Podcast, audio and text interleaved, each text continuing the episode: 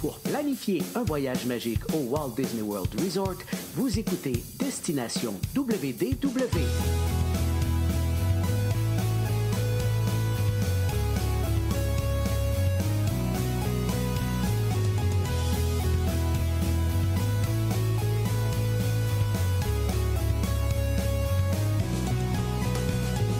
Et voici votre animateur et ami personnel de Mickey, Jean-Philippe Paré. Bienvenue à Destination WDW. Un gros merci pour le téléchargement. Pour les gens qui nous écoutent en audio, vous allez retrouver nos épisodes audio sur notre site web, sur Spotify, Apple Podcasts, Google Podcasts et compagnie, et nos versions vidéo sur notre page Facebook et sur notre chaîne YouTube. Je vous invite bien sûr à vous abonner aux deux endroits. Aujourd'hui, on poursuit notre série spéciale sur le centième anniversaire de la Walt Disney World, euh, même pas de Walt Disney World, Walt Disney Company to go. Et, et ça veut dire qu'on s'en va rejoindre notre ami et cast member préféré, Michel Pellerin. Salut Michel! Hey, salut Jean-Philippe et salut tout le monde qui est avec nous. Youpi, je suis content de vous retrouver pour cet épisode et de parler de cette belle compagnie qu'on aime, la Walt Disney Company. 100 ans de magie. Oui, aujourd'hui, en fait, on va partir, on va parler, on va parcourir une dizaine d'années, c'est-à-dire de 1955 à 66, euh, qui est une époque vraiment révolutionnaire pour la compagnie Disney parce que c'est le premier parc à thème. Et oui, ben avant l'ouverture, on se rappelle hein, que je vous avais parlé, je vous avais raconté au dernier épisode que tout le monde attendait cette ouverture-là parce que Disney était rendu dans tous les foyers. ABC nous avait permis de faire une émission où on parlait tout le temps, puis on avait créé l'attente de dire vous devez arriver à Disneyland, vous allez voir Disneyland, ça s'en vient. Puis là, l'oncle Walt en parlait à toutes les semaines à la télé. Donc, quand on est arrivé à l'ouverture officielle le 17 juillet 1955, au le Wow, on ouvre les portes à Anaheim, California, le premier parc à thème Disney, Disneyland, puis on donne les bases du concept de parc à thème. Je rappelle, c'est pas un simple parc avec des attractions, c'est le premier parc all over the world où ce qu'on a une thématique puis un suivi puis un lien d'histoire, c'était magistral. Ouais. Ça fut quand même un, un grand, grand chantier de construction avec euh, plusieurs défis. là. Hein, des défis, tu dis? Mais tu sais, la dernière année, vraiment, parce que c'est un chantier. On a un Main Street qui n'est pas terminé la nuit avant l'ouverture. Et 17 millions plus tard, on dit on va ouvrir en juillet. Ça a pris un an. Puis le- le- les montants euh, grossissaient d'un mois à l'autre. Puis là, on s'est rendu à hein, 17 millions, mon Dieu Seigneur.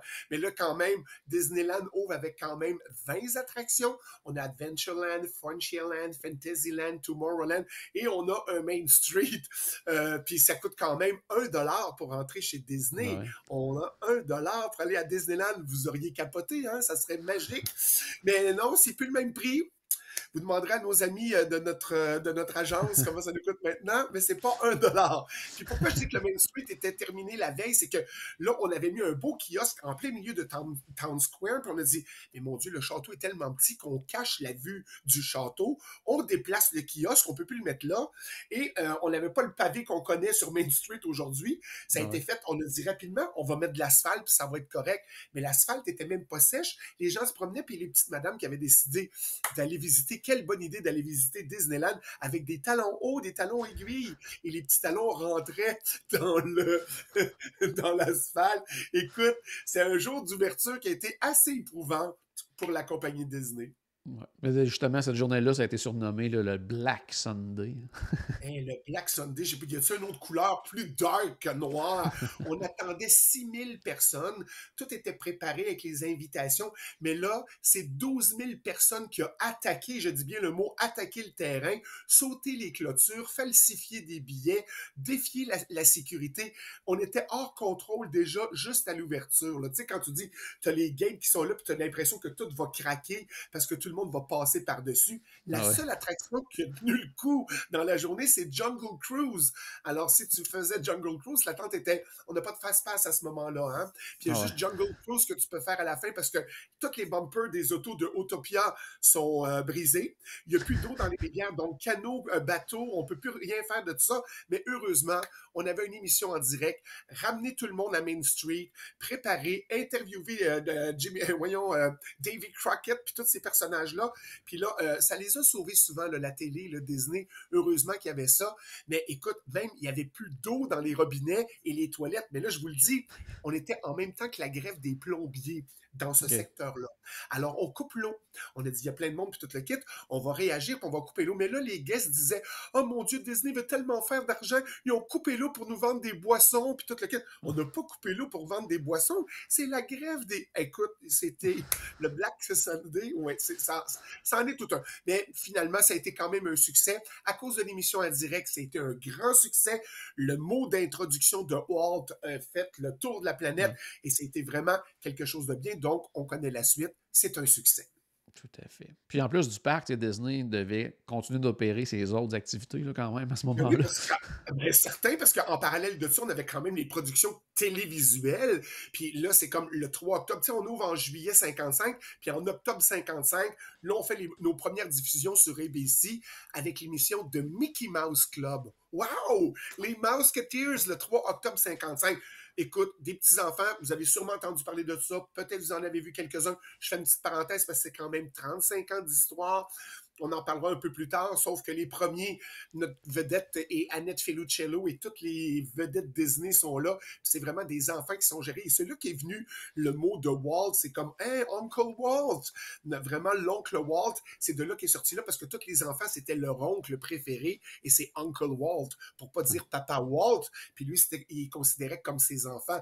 Donc, un spectacle de variété avec des numéros chantés, dansés. On prenait des talents, puis on les mettait là-dessus. Et ça a duré quand même 35 ans. Il y a eu une autre génération de 77 qui est plus la mienne et non celle de ma mère avec Annette. Mais on n'a pas eu de vedettes méga qui sont sorties de ça. Mais en 89, vous connaissez quand même Christina Aguilera, euh, les, noms Justin Timberlake, euh, Justin Timberlake, Ryan Gosling. On avait aussi, qui t'a nommé? Britney Spears, Britney Spears. Exactement.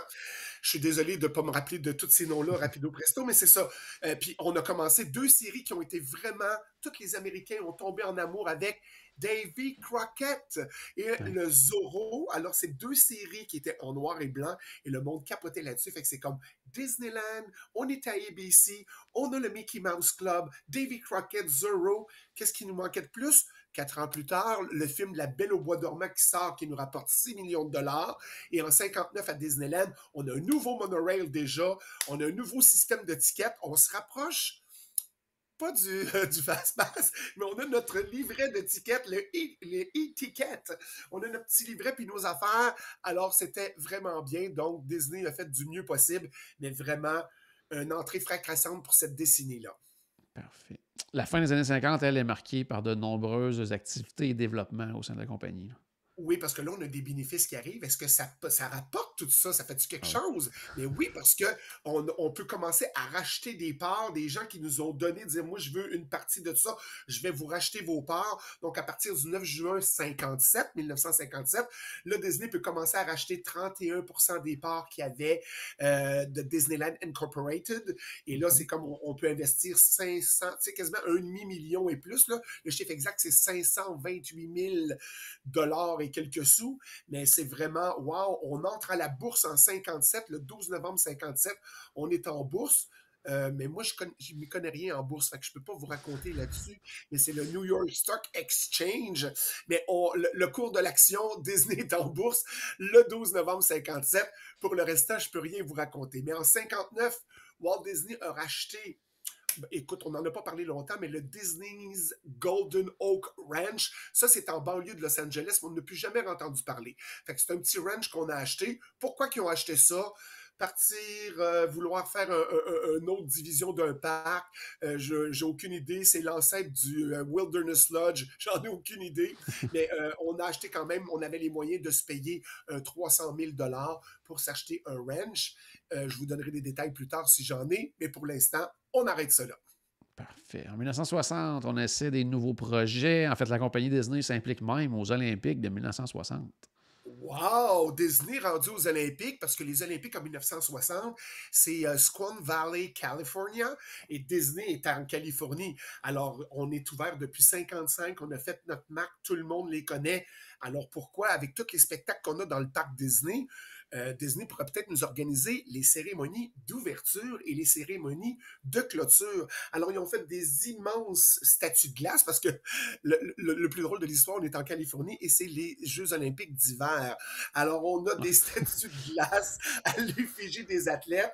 Des projets, il y en avait, en voulez-vous, en voilà, mais ça s'est super bien passé. C'était pas quand même à à la qualité d'échelle est ce qu'on s'attend dans un spectacle Disney, dans un, dans un parc, parce que à petite échelle, et vous connaissez les productions pour une, une cérémonie d'ouverture et de clôture qui est dans un immense stade.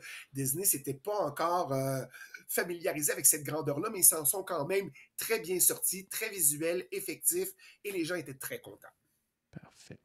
Euh, Disney met aussi ses comptes à jour avec la chaîne de télé ABC. Oui, parce qu'ABC, vous vous rappelez, on dit, écoute, on va vous prêter, on va vous donner 4 millions, on va vous prêter telle affaire, euh, mais on va prendre les parts de telle affaire. Et là, Disney, le 6 juillet 1960, est en force financièrement pour dire, on va racheter les 34,5% qui restent à, ABC de Disneyland. Puis pour 7 millions, on a dit, garde, on rejette tout ça et c'est terminé, on ne doit plus rien à personne. Merci ABC de nous avoir aidés. Euh, ABC n'a pas craché sur 7 millions, Youpi, on va créer d'autres affaires, puis c'est correct. Puis le rapport annuel de 1960, juste des petits chiffres comme ça. Juste le parc Disneyland, on a 46 millions de revenus. Pour les films, on en a 7 millions, puis 4,6 millions pour la télévision. Donc, quand on parle au niveau comptable, c'est comme, OK, là, la société est vraiment visible, puis on réalise que c'est pas nécessairement l'animation, puis les petits comiques, puis les petits euh, dessins animés. En fait, qui fait le, pas le moteur, mais je veux dire, le centre de l'entreprise. Il y a beaucoup de choses autour et continuons parce que ça va très bien. On est rendu en 1960. Oui, tout à fait, tout à fait. En 61, Buena Vista International est créé à ce moment-là pour gérer des licences, dont je pense Winnie l'ourson, c'est ça? Ben oui, le petit Winnie qui a eu des. Ben là, ça, c'était toute une histoire parce que, bon, je ne veux pas parler de, ça. On, achète vraiment puis on fait des licences pour protéger un personnage. Mais il y a des lois qui disent qu'après tant d'années, le personnage est plus couvert. Donc, pour ça qu'il y a des mauvaises personnes qui ont fait des mauvaises choses avec Winnie l'ourson euh, il n'y a pas si longtemps parce que les droits de Winnie l'ourson étaient sortis. Puis là, on arrive à, terme par rapport à Mickey Mouse puis tout. Disney travaille très fort pour rebâtir et replacer tout ça. C'est vraiment difficile, mais euh, finalement, heureusement qu'on a mis une licence sur Winnie l'ourson parce qu'on on, l'aurait perdu là, euh, très rapidement. Mais Disney a aussi d'autres projets. Il y a un second parc qui est en tête. Le premier marche pourquoi on n'en ferait pas un deuxième? Fait que là, il y a des terrains qui commencent à être achetés mystérieusement en Floride entre 1961 et 1964. On a comme 11 000 hectares de terre, vraiment en Floride pour acheter des terrains. Puis euh, c'était on, a pour 5 millions de dollars, c'est beaucoup 5 millions de dollars, mais d'acheter des terrains qui est quasiment de la grandeur de Paris au complet, c'est comme wow, finalement, c'était pas si cher que ça, mais il fallait pas nommer notre nom parce que si on avait dit c'est Disney qui va acheter les terrains, que serait-il arrivé?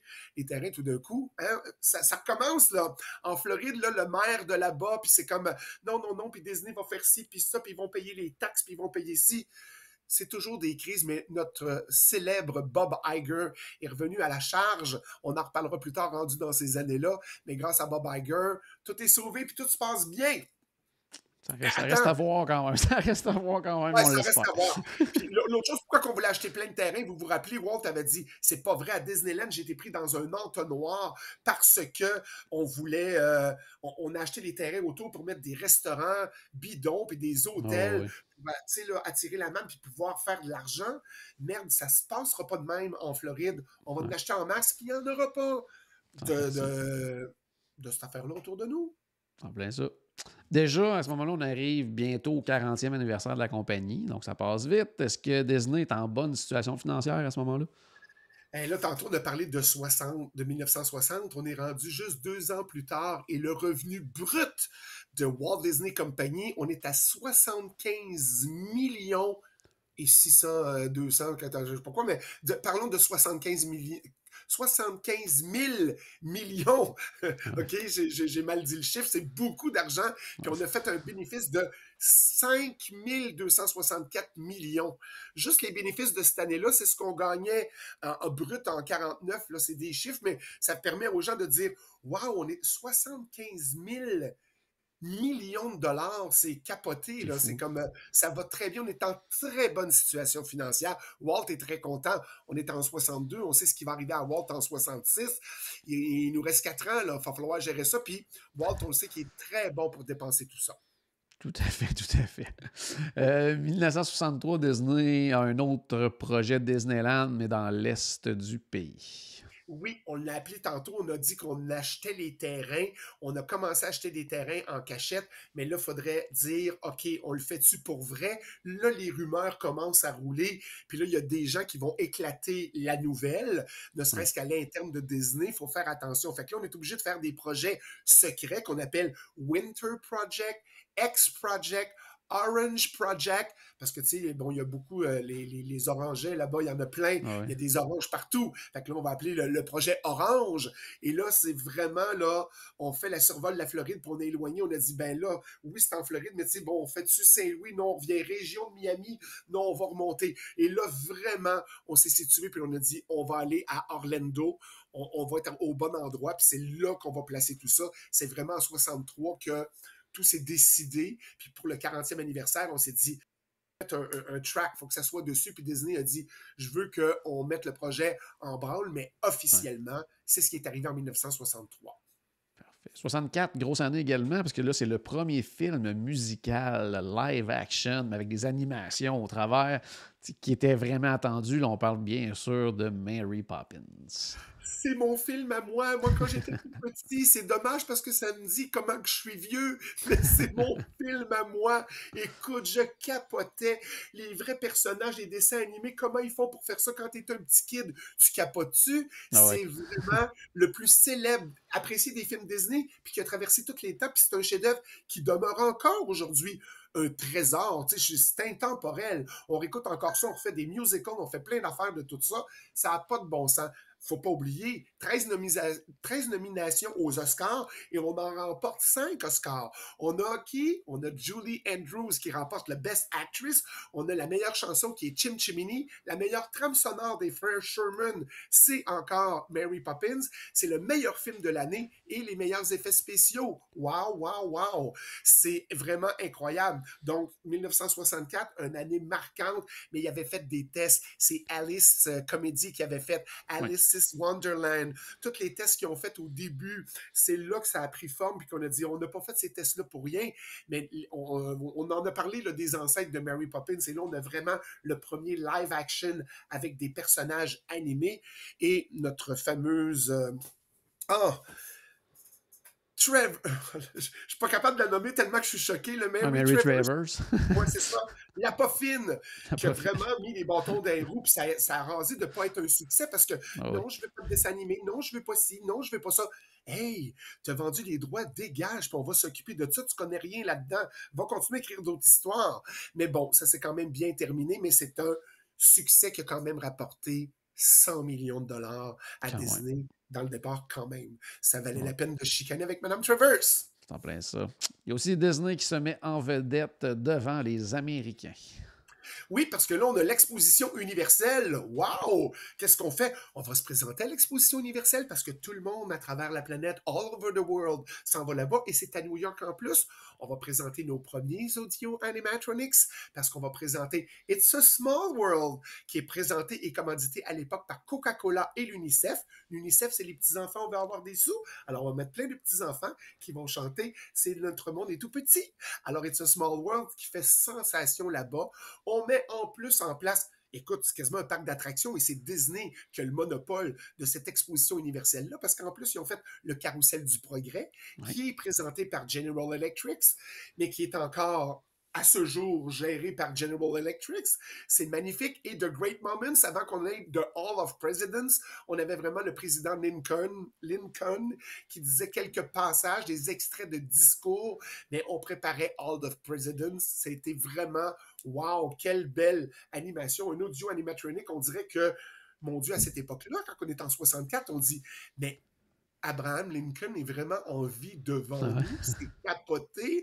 Le monde est en train de virer fou, là, tu sais. C'est rien avec les audio animatronics qu'on connaît aujourd'hui. Mais en 64, ça l'a fait fureur. Et une attraction qui n'a pas suivi quand même dans les parcs d'attractions, mais on parle de Ford's euh, Magic Skyway, c'est qu'en fait, notre cart, au lieu d'embarquer dans un véhicule spécial ou qui a l'air de rien du tout, c'était un véhicule. On embarque, on va faire une ride en véhicule euh, automobile. Euh, mais on embarquait dans l'auto, mais c'était pour faire le suivi. En fait, disons que notre boule, notre sphère à Epcot, c'est peut-être cet ancêtre-là, parce qu'on embarquait dans une voiture, mais finalement, on retournait au monde des dinosaures, on nous montrait les hommes de caverne, puis on voyait les pour arriver à l'automobile. Et en sortant, il y a plein de Ford, puis c'est comme tu veux t'acheter une voiture Ford?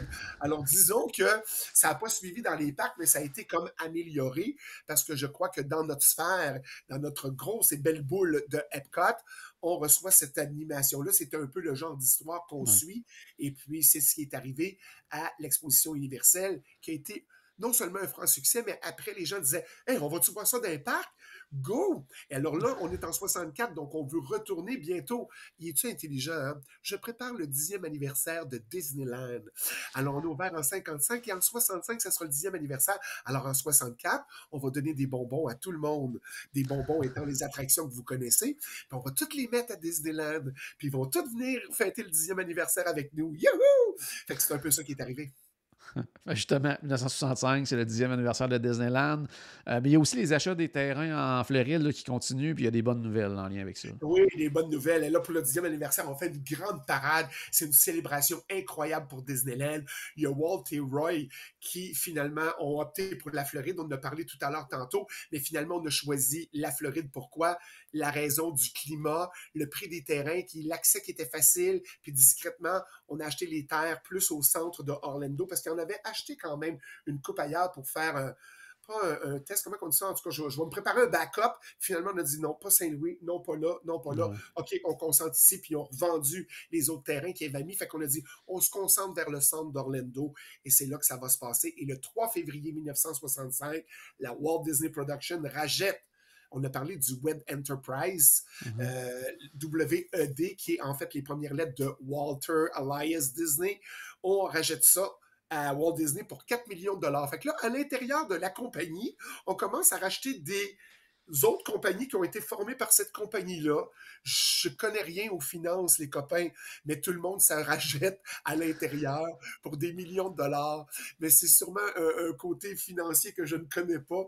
Puis pour euh, gérer euh, les, les, les, rapports d'impôts à la fin, mais c'est comme euh, j'en ai aucune idée comme pourquoi ça s'est passé comme ça. Mais les terrains, je rappelle quand même, on en a parlé, hein, on était déçus de ce qui est arrivé à Disneyland. On voulait avoir vraiment beaucoup de terrains. Et là, on est à un milliard d'hectares. Comme je vous ai dit tout à l'heure, on est dans la superficie de Paris pour 5 millions de dollars. C'est officiel et il y a une grosse conférence de presse avec Walt et Roy et le gouverneur. On est le 15 novembre 1965 et là, on annonce qu'il y aura le futur Walt Disney World Resort qui a été officiellement annoncé cette date-là. Donc, le nom, retenez, parce que ça devait être un Disneyland aussi. Après ça, Disney World. Puis Walt a dit à Roy, non, ça va être Walt Disney World. Et là, on est en 1965. On est un an avant le départ de notre oncle Walt, qui a eu le, la bonne idée de dire on change les papiers, puis ça va s'appeler Walt Disney World. C'était pas Walt Disney World Resort à l'époque, mais quand même, ça aurait pu ne pas s'appeler Walt. Mais là, on a quand même une belle, euh, un bel héritage qui a donné son nom un an avant son départ. Tout à fait. Bien, justement, on est rendu là. On va terminer sur une mauvaise nouvelle, c'est-à-dire le monde entier qui pleure le départ de Walt. Exact. Je voulais euh, vous en parler, puis j'ai pris la décision euh, même hier. J'ai dit non, là, on veut quand même préparer ça parce que euh, c'est une note un peu triste. On va essayer de gober l'histoire, mais pour vous dire que c'est sûr qu'on va parler de ça, mais plus en détail au prochain épisode qu'on va commencer avec le trépas de Walt et tout mhm. ce qui s'est passé autour de ça. Mais oui, c'est le dernier tour de piste de Walt qu'on vient de faire. Il a fait un fameux beau tour de piste. Puis je vais vous donner les détails dans le prochain épisode. on va aussi faire un survol sur toute la réorganisation de la Walt Disney Company parce qu'il y a Roy qui fait Attends, moi j'ai enduré, mais pas enduré, il s'aimait quand même, mais c'est comme toutes les caprices de mon frère. J'arrête tout ça là, puis on ferme les livres et c'est terminé la Walt Disney Company. Mon frère part, puis moi j'ai le restant des parts et on ferme ça et c'est terminé. Non, je vais réaliser le rêve de mon frère. On a acheté les terrains. Qu'est-ce qui va arriver? C'est la préparation de la du deuxième parc en Floride. Ça va être un peu l'essence de notre prochain épisode pour la continuité de notre série 100 ans de magie avec la Walt Disney Company. Merci tout le monde. Je vous souhaite que la magie tourbillonne autour de vous. Encore merci Jean-Philippe de m'avoir accueilli dans cet épisode avec vous. Je suis toujours heureux d'être là au podcast. Et puis je vous retrouve au prochain épisode avec beaucoup de plaisir. Bye bye tout le monde. Excellent. Toujours un plaisir de t'accueillir, Michel, à la maison. Mais j'espère qu'on a ajouté un tout petit peu de magie dans votre journée. N'oubliez pas, bien sûr, que tout a commencé par une souris et on se reparle très bientôt. Salut tout le monde. Bye bye.